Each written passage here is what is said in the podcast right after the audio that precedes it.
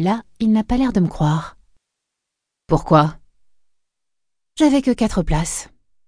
Et? Je suis ton père. Pour quelle raison ne m'aurais-tu pas invité? Tu serais pas venu. C'est toi qui le dis. Tu n'es pas venu. Évidemment, Fallon, puisque j'étais pas invité. C'est impossible. Maintenant, je comprends pourquoi maman t'a quitté. Ta mère m'a quitté parce que j'avais couché avec sa meilleure amie. Ma personnalité n'avait rien à voir là-dedans. Que répondre à ça? Cet homme n'a aucun sens du remords. J'ai beau détester ça, en un sens, je l'envie. Je préférerais lui ressembler plutôt qu'à ma mère. Il ne tient aucun compte de ses nombreux défauts alors que les miens occupent le centre de mon existence. Ce sont eux qui m'empêchent de dormir. C'est pour qui le saumon? Sans qui est le serveur? On peut dire qu'il tombe à pic. Je lève la main et il dépose l'assiette devant moi. J'ai perdu l'appétit, alors je commence par écarter le riz avec ma fourchette. Et attendez dis-je en relevant la tête. Mais il ne s'occupe plus de moi. Il dévisage mon père avec attention. Vous ne seriez pas. Et voilà, c'est reparti. Il frappe la table du plat de la main, me faisant sursauter. Oui, c'est vous, Donovan O'Neill. Vous jouiez le rôle de Max Epcot. Mon père hausse modestement les épaules, même s'il n'y a rien de modeste en lui. Bien qu'il ne joue plus le rôle de Max Epcot puisque la série est terminée depuis 15 ans, il continue à se comporter comme une star de la télé. Et les gens qui le reconnaissent le poussent à ça. On dirait qu'ils n'ont jamais vu un acteur de leur vie. On est à Los Angeles, bon sang. Ici, tout le monde fait son cinéma. D'humeur toujours aussi agressive, je pique mon saumon un coup de fourchette quand le serveur me demande de les prendre en photo. Je soupire de résignation.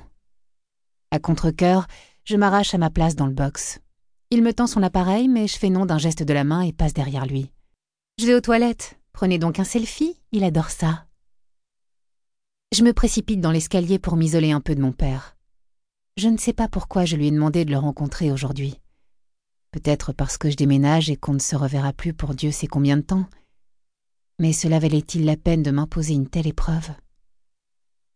J'ouvre la porte de la première cabine, la ferme derrière moi, me tourne vers le distributeur pour en tirer un couvre-siège jetable que je place sur la lunette des WC. À une époque, j'ai lu une étude sur les bactéries infestant les toilettes publiques. C'était la première cabine de chaque stall qui en contenait le moins. Les gens croient que c'est la plus utilisée, alors ils prennent la suivante. Pas moi, c'est la seule où j'entre. J'ai pas pour autant la phobie des microbes, mais quand on a passé deux mois dans un hôpital à 16 ans, on en garde une sorte d'obsession en matière d'hygiène.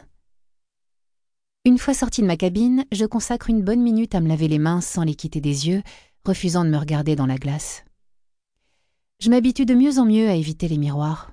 Pourtant, je capte encore mon image en prenant une serviette en papier. J'ignore combien de temps j'ai passé à contempler mon reflet. Je ne m'habitue toujours pas à ce que j'y vois. De la main, je trace les cicatrices qui courent sur le côté gauche de mon visage, sur ma joue et sur mon cou. Elles disparaissent sous le col de mon chemisier, mais descendent le long du côté de ma poitrine pour s'arrêter juste en dessous de la taille. J'effleure cette zone qui évoque du cuir foncé, et ces cicatrices me rappellent constamment que l'incendie a bel et bien eu lieu, que je n'ai pas juste vécu un cauchemar dont je pourrais sortir en me pinçant le bras. Des mois durant, j'ai porté des bandages sans plus pouvoir effleurer une grande partie de mon corps. Maintenant que ces brûlures sont guéries, il m'en reste les cicatrices que je me surprends sans cesse à toucher. On dirait du velours froissé, et n'importe qui pourrait se révolter à leur contact autant que par leur apparence. Pourtant, j'aime bien cette sensation. Je passe mon temps à parcourir mon cou ou mon bras du bout des doigts, à lire le braille de ma peau, jusqu'à ce que je me rende compte de ce que je suis en train de faire. Et là, je m'arrête. Comment peut-on apprécier de quelque façon que ce soit le résultat de ce qui a brisé ma vie? Bien sûr, je ne parle que du toucher. Pour ce qui est de l'apparence, c'est une autre histoire. Ainsi, toutes mes brûlures ont fait les gros titres dans le monde entier, et j'ai beau essayer de les cacher sous mes cheveux et mes vêtements, elles restent là. Elles y resteront toujours. Constant rappel de cette nuit qui a détruit ce qu'il y avait de meilleur en moi. Je n'attache pas une grande importance aux anniversaires, mais en me réveillant ce matin, j'ai immédiatement pensé à la date d'aujourd'hui. Peut-être parce que c'était l'idée sur laquelle je me suis endormie hier soir. Voilà tout juste deux ans que la maison de mon père a été envahie par les flammes et que j'ai failli y perdre la vie. C'est sans doute pour ça que j'ai eu envie de le voir aujourd'hui. Je devais espérer qu'il allait se souvenir, dire quelque chose pour me réconforter. Je sais, il s'est beaucoup excusé, mais comment lui pardonner de m'avoir bel et bien oublié?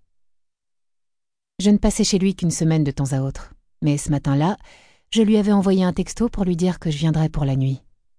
Logiquement, on aurait pu penser que lorsque sa maison a pris feu, il allait commencer par venir me réveiller. Mais il n'en a rien fait. Il avait oublié que j'étais là.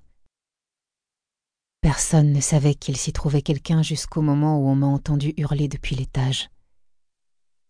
Je sais qu'il s'en veut énormément. Des semaines durant, il n'a cessé de demander pardon chaque fois qu'on se voyait mais ses excuses ont fini par se faire aussi rares que ses visites et ses coups de téléphone. Mon ressentiment reste très fort, presque malgré moi. Cet incendie n'était qu'un accident, je m'en suis sortie. J'essaie de me concentrer sur ces deux idées. Pourtant, c'est plus compliqué quand je me regarde dans la glace. Ou que quelqu'un me regarde. La porte des toilettes s'ouvre sur une femme qui me jette un bref coup d'œil avant de se diriger vers la dernière cabine. Vous auriez dû prendre la première, madame. Je m'observe encore dans la glace. J'ai longtemps eu une coupe très moderne avec des cheveux qui m'arrivaient aux épaules, mais je les ai laissés pousser ces deux dernières années afin de mieux couvrir la partie gauche de mon visage. Je tire la manche de mon pull jusque sur le poignet, remonte mon col pour cacher mon cou. Ainsi, les cicatrices sont à peine visibles et j'arrive à supporter mon reflet. Avant, je me trouvais plutôt jolie. Désormais, je ne fais que vérifier si mes cheveux et mes vêtements me couvrent suffisamment. Bruit de chasse d'eau. Je sors en hâte des toilettes avant que la femme ne quitte sa cabine. Je fais mon possible pour éviter les yeux des gens que je croise. Pas parce que j'ai peur qu'ils ne voient mes cicatrices, mais parce qu'ils ne me regardent pas. Ou alors parce qu'ils me reconnaissent et se détournent par pudeur. Ce serait sympa pourtant de pouvoir soutenir un regard. Voilà longtemps que cette histoire m'est arrivée et J'avoue que l'attention du public me manque. De retour dans la salle, je repère tout de suite la tête de mon père dans le box. Bon, il est toujours là. En un sens, j'espérais qu'il aurait eu une urgence et serait parti. Dommage que je préfère retrouver un siège vide à la place de mon père. Cette idée me donnerait presque le cafard, jusqu'à l'instant où mon attention est détournée par le type devant lequel je vais passer. En général, je fais pas trop attention aux gens, d'autant qu'il m'évite autant que possible. Mais là, je croise un regard intense, curieux, ostensiblement posé sur moi. Aussitôt, je me dis, si seulement on était il y a deux ans. C'est souvent ce qui me vient à l'esprit quand je vois des garçons qui auraient pu me plaire. Or, celui-ci est vraiment mignon. Pas dans le genre Hollywood à proprement parler, le genre habitant caractéristique de la ville, ils se ressemblent tous et, s'il existe un genre distinct d'acteurs de cinéma, ils veulent tous se couler dans ce moule. Celui-ci est complètement différent. Sa barbe naissante n'a rien d'une œuvre d'art soignée, elle fait plutôt négligée, irrégulière, comme s'il avait passé la nuit à travailler et pas pris le temps de se raser ce matin. Il n'a pas ébouriffé ses cheveux au gel pour se donner ce petit air tombé du lit. Ça semble naturel chez lui. Des mèches chocolat lui balaient le front un peu dans tous les sens à croire qu'il s'est levé en retard pour un rendez-vous et n'a pas pris le temps de vérifier sa tête dans la glace. Une allure aussi négligée aurait de quoi faire fuir, alors que curieusement, malgré cette absence quasi totale de narcissisme, c'est l'un des mecs les plus attirants que j'ai jamais vus. Enfin, je crois. C'est peut-être un effet secondaire de mon obsession de la propreté. Je dois être dans un tel état de manque de cette négligence, de cette décontraction dont il fait preuve, que je prends ma jalousie pour de la fascination à moins que je ne le trouve mignon parce qu'il fait partie de ces rares personnes qui, depuis deux ans, ne détournent pas immédiatement les yeux en me voyant. Arrivé à sa hauteur, je dois passer devant lui pour gagner mon box juste derrière, et j'en suis encore à me demander si je vais accélérer le pas pour rompre le charme ou ralentir pour retenir son attention. Son corps vire un peu dans ma direction tandis que je passe. Son regard devient trop fascinant, trop envahissant. Je sens mes joues s'empourprer, ma peau me picoter, alors je baisse les yeux vers mes pieds, laissant mes cheveux tomber devant mon visage.